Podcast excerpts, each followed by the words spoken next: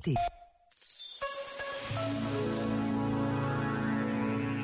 Por onde anda a paz dos domingos? Por onde passa o tempo num dia criado para ser diferente? Precisamos de recuperar o domingo, todos os domingos que temos por viver. Precisamos de o encher de palavras novas, de outro tempo, de encontros desejados. Precisamos de estar uns com os outros, à volta de mesas, onde o que mais importa são os abraços das chegadas. Precisamos de ter tempo para Deus.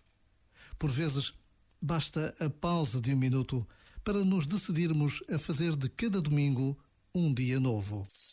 Este momento está disponível em podcast no site e na app.